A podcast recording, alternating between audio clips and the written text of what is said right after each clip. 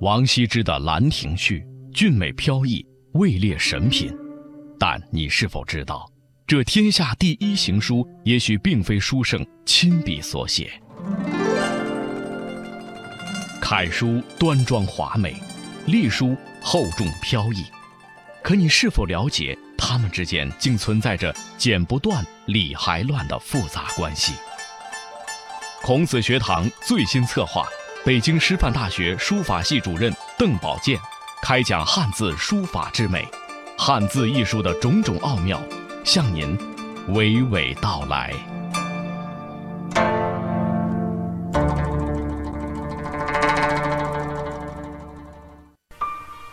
各位听友，大家好，欢迎您走进今天的孔子学堂。那么从本期的节目开始呢，我们将请北京师范大学艺术与传媒学院的书法系主任邓宝剑博士呢，与我们一同来探寻汉字的书法之美。邓宝剑，一九七六年生于河北宣化，文艺学博士，北京师范大学艺术与传媒学院书法系主任、副教授，中国书法家协会会员。中国人民大学中文系获文艺学博士学位，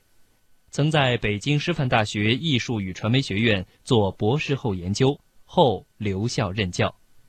自幼习书，于楷、行、草、隶诸体多有涉猎，致力于美学和书法史论的研究。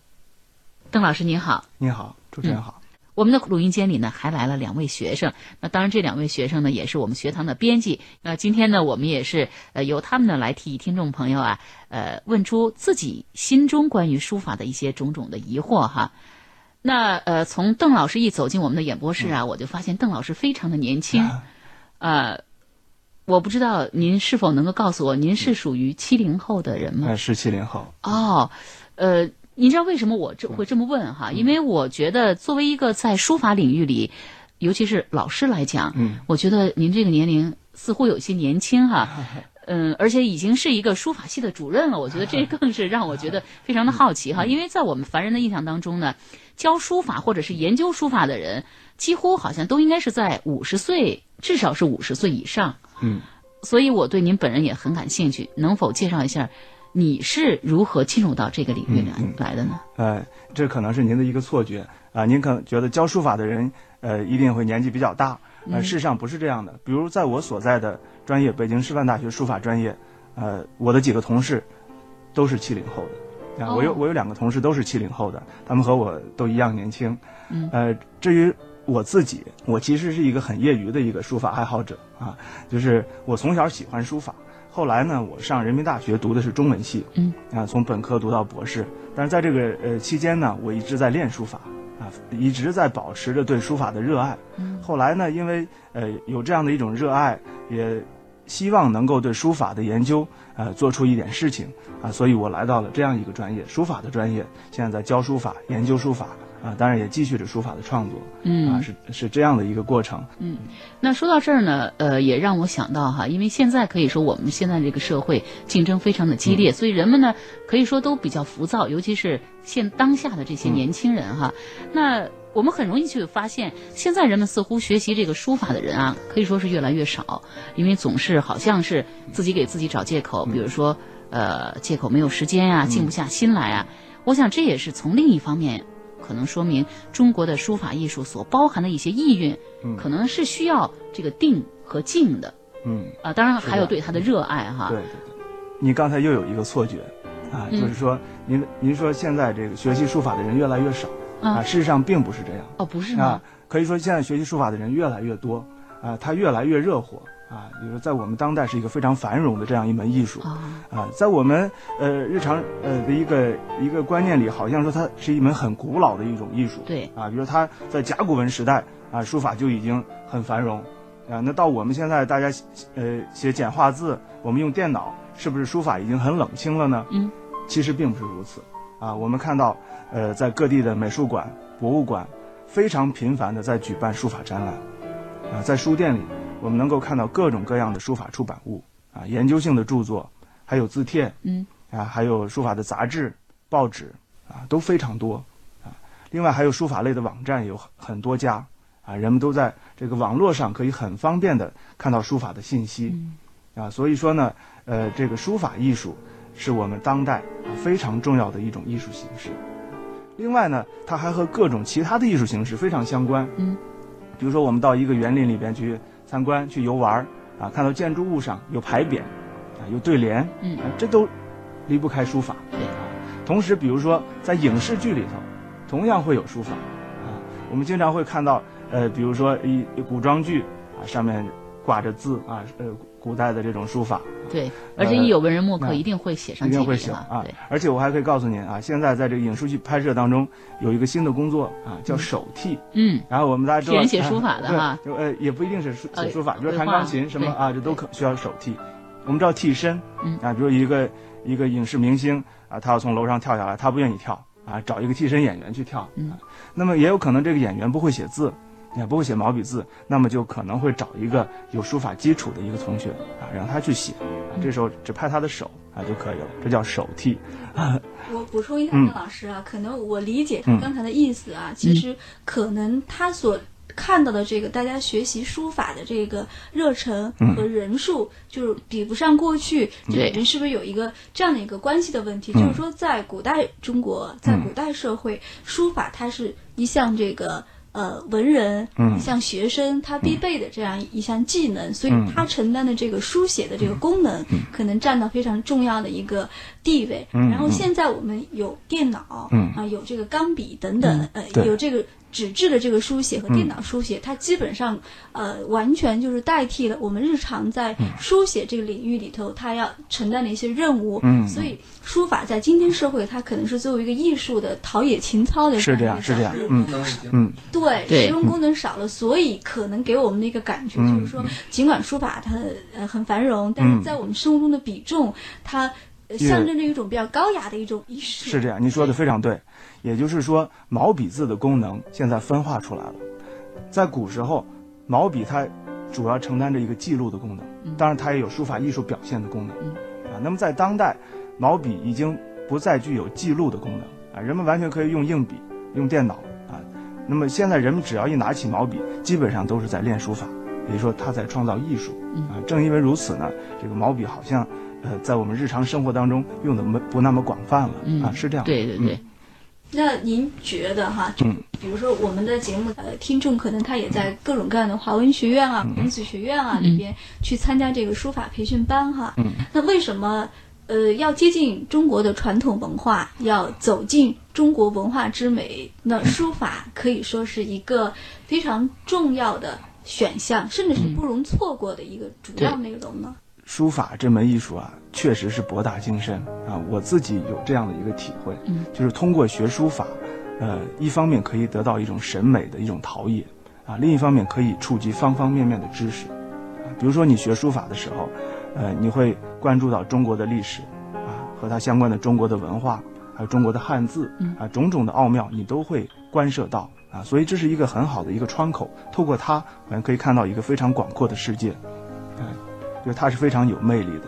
当然，我觉得书法艺术的最重要的作用就是让人走到一个自由的一个审美世界当中去。也就是说，在日常生活当中，我们常常会有一种，比如说受到各种利害关系的一种牵绊，嗯啊，你会想到啊这个事情那个事情。但如果你拿起毛笔开始练字，你会忘记掉这个生活世界当中的一切纷纷扰扰。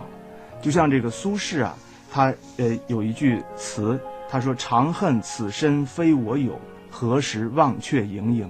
啊，我们日常生活的世界是一个有很多营营的世界嗯啊，但是在艺术里边，你会享受到一种心灵的一种安宁和愉悦啊。我觉得艺术，书法艺术可以为你带来这一点。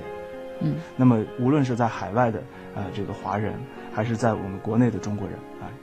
我觉得如果拿起毛笔学书法，一定会受益无穷。嗯，也就是说，书法它不仅是一个技巧性的东西哈，对，不，它绝更不多仅的仅还书是法一种欣赏，一种修身养性的，对心灵的一种东西。嗯，心灵的一种呃陶冶哈，是嗯。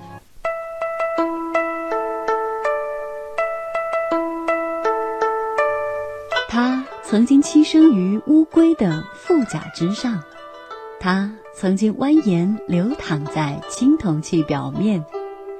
他曾经舒畅从容地在竹简木牍上翩翩起舞，更多的时候与他形影不离的是雪白的宣纸。孔子学堂邀您穿越历史，一同探寻汉字书法的动人之美。我经常在家里啊，嗯，我舔列舔列为这个书法爱好者的这个行列之内，但是我经常会有这样的一个感觉，就是我家里呃这个笔墨纸砚，就是我摆在那儿了，我触手可及，但是我每天回家上班睡觉，嗯就是在这样的一个呃这个休息的空闲时间里边，我屡次就是想坐下来摊开这个宣纸，写上几个字，但是总是很难下这个决心。嗯有时候一闪而过，哎呀，还是看电视吧，还是上会儿网，还是上上个网吧，就是呃，长此这么下来，经常会一个月两个月就没有去动这个毛笔。嗯，你要把它日常化，不要真的想我写字之前真的要沐浴更衣，嗯非常庄重的啊，我要开始了，那是成为一种负担了哈。那反而成为一种负担啊。你刚才说书法好像在当代面临一种境遇，就是我们没时间啊，嗯时间很紧。这其实不是书法面临的境遇，是我们当代人整个面临这样一种困境啊，一种困境。呃，我们现在有网络啊，有电话，嗯有手机，好像这一切通讯手段啊，这些先进的科技，本来好像是为我们赢得时间的，但是当代人恰恰感觉我们的时间少了，我们总觉得时间不够用。嗯啊，我们有汽车，古人没有汽车，但是我们觉得时间不够用，总是在这种急匆匆的状态。但是恰恰在这样一个时代里，啊，这样一个呃当代的一这样一个一个时一个一个环境当中，我们恰恰需要书法这样一种让我们的内心慢下来的一种艺术。啊嗯，其实不在于你每天花多少时间，关键是要坚持，而且关键是要你要开始。嗯，啊，你做了第一天就会有第二天，一个小时、两个小时，即使有五分钟写一个字就不一样。呃，我们还记得，就是二零零八年北京奥运会，呃，开幕式演出当中有一张表现了这个中国的这个活字印刷，嗯几个不同字体的盒子啊，给人的印象特别的深刻哈。在那一刻呢，我有一种感觉，就是仿佛是中国几千年的文化呀，都融化在这小小的方块字当中了。所以汉字就是我们这个民族的标识，甚至是图腾。所以我想，呃，我们学其实作为一个中华这个子孙哈，能够写好我们的汉字，这是最基本的。嗯，是这样。呃，我也觉得这个汉字啊，它对于维维持这个维系这个中国文化的作用啊，它是非常大的。嗯呃，因为汉字它是一种表意文字，它和英语、法语啊这样的一种表音文字是不一完全样不的同的，对，啊，就是它的构型是和意义相关联的。嗯正因为这样呢，它很容易就可以突破地域的界限，嗯啊，就让不同方言区的人都可以看得懂汉字。嗯，啊，也说汉字可以让天南海北的人们很容易的认祖归宗。啊，就是我们看到汉字啊，是我们是一个汉字文化圈里的人。嗯汉字对于中国文化的一个重要意义是，它成为书法艺术的造型素材。汉字的美在书法家的这个手上嗯得到了充分的体现，从而我们说汉字书法成为一门极具民族特色的艺术形式。嗯啊，那么在今天，全世界的人都在关注中国的书法。嗯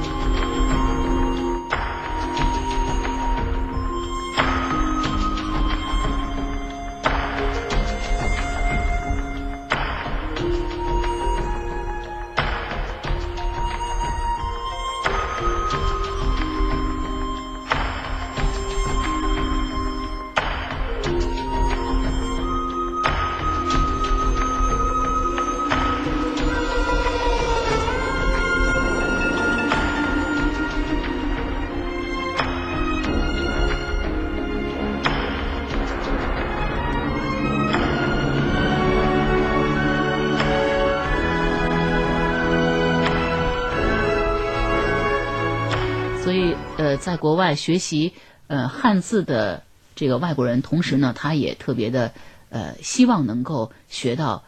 这个汉字书法。，对，希望学汉学习汉书法。比如说，在我呃所在的工作单位啊，嗯呃，现在就有好几位韩国人、日本人、嗯啊，他们在攻读硕士和博士学位，书法的书，书法的硕士和博士哦学位。是这样。其实也不仅仅是韩国和日本的、嗯啊，呃，包括欧美国家、阿拉伯国家，他们也有很多人喜欢书法。比如说有一个在意大利罗马大学攻读博士的一个女孩子，啊，她就曾经和我学了一年的书法，哦，啊，她学得很好，非常感兴趣，嗯，说明这是一个世界性的艺术。对，是。那邓老师，我们定义一下书法究竟它到底到底是一个什么样的艺术嗯哈？就说今后如果有小朋友或者外国朋友问起我这个书法是什么，我应该怎么去回答他呢？呃，您的这个问题很好啊，呃，但是呢，呃，给书法下定义是一个非常困难的一个事情。嗯，而且呢，下定义的方法并不是了解书法的最好方法。嗯，假如说有个小朋友，嗯，或者一个外国朋友，呃，问您书法是什么，我建议您，啊、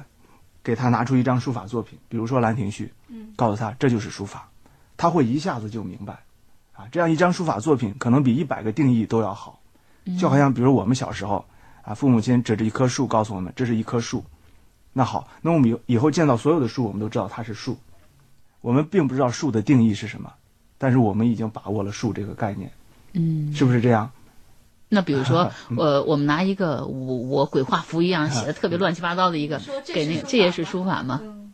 就我们很难用一个简短的定义告诉书法到底是什么，即使下了这样的定义，也很容易不周延。嗯啊，我打个比方吧，啊，比如说书法是汉字的艺术表现，听着好像很正确，但是里边可能有很多疑问。嗯比如说美术字，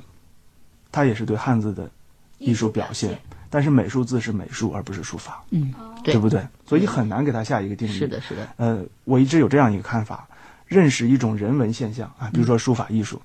最好的方式不是下定义的方式，而是体认历史的方式。你把自己的情感投入到《兰亭序》《祭侄稿》啊这些书古代的经典的作品当中，体认了历史，书法就已经在你的内心了。你即使不知道书法的定义是是什么，你也已经体认到了书法本身。就好像别人问你中国的诗歌是什么，你给他下一个定义，其实毫无作用。你让他读李白、杜甫 的诗，那么中国诗歌就已经在他内心里了啊。所以体认历史的方式是最重要的，嗯，也就是说写汉字并不叫书法未必叫书法，啊，嗯好，写汉字未必未是必叫书书法。法，对嗯。，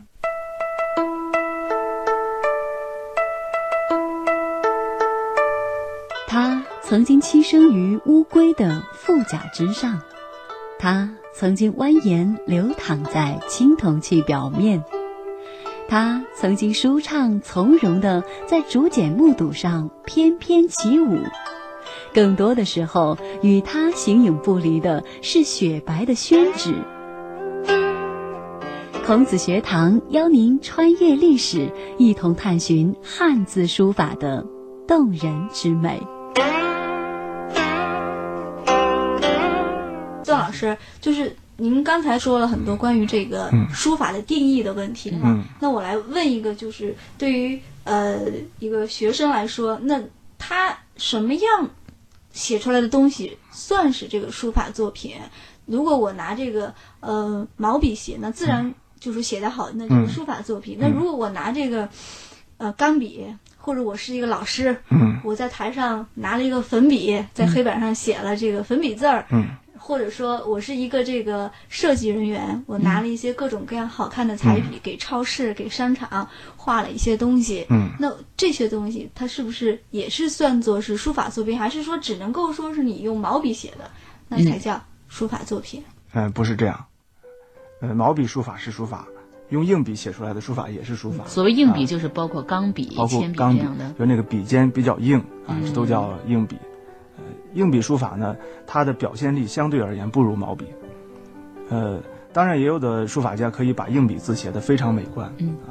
呃，我在这里补充一点吧，就是说我们无论写硬笔还是写毛笔，要照顾到工具本身的特性。嗯啊，不要说我拿起硬笔要刻意的追求毛笔的特性，嗯，或者拿起毛笔追求硬笔的这种特性，呃，往往会适得其反。我曾经在报纸上看到有一个人说，一个硬笔书法家，他写出的硬笔字就像林散之的草书一样。嗯呃，其实我们知道林散之是用那种长锋的羊毫在生宣纸上出现了啊、他创造出了非常丰富的效果。嗯那硬笔在这方面本来它是捉襟见肘的，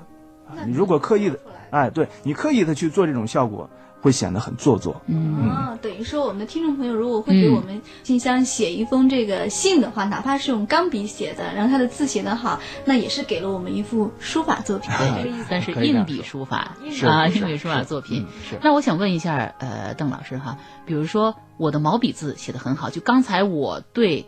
呃，王潇说的那个，嗯我对王潇的感觉就是他的钢笔字写的特别漂亮。嗯你到时候，呃，做完节目您可以看一下哈。好。好我就认为他的毛笔一定写的非常好，所以他的钢笔字才写的很其好实。我的有没有这样的关毛笔字？哦，嗯没有这样的关系对是吗？哦，呃，确实有这样，有的人呢硬笔字写得很好，但是拿起毛笔来就就差一些。嗯，那反过来说呢，反过来也有毛笔字写得很好，拿硬笔字写的也不是很好哦啊，这都有这样的现象。但是他们总是能够相互促进的，嗯肯定是这样。就说，呃，比如说王潇吧，他的硬笔字写的非常的好，嗯那么可能他拿起毛笔来再去写这软笔书法的话，可能会他就会具有一定的基础，至少是这样的，架构是之这样的间啊什么嗯的。，他的硬笔的基础会他会对他毛笔的学习有帮助。有帮助，对嗯，有促进。那看来王潇一定会在在这个邓老师的指点之下，你一定会有很大的提高，你的软笔书法。 好，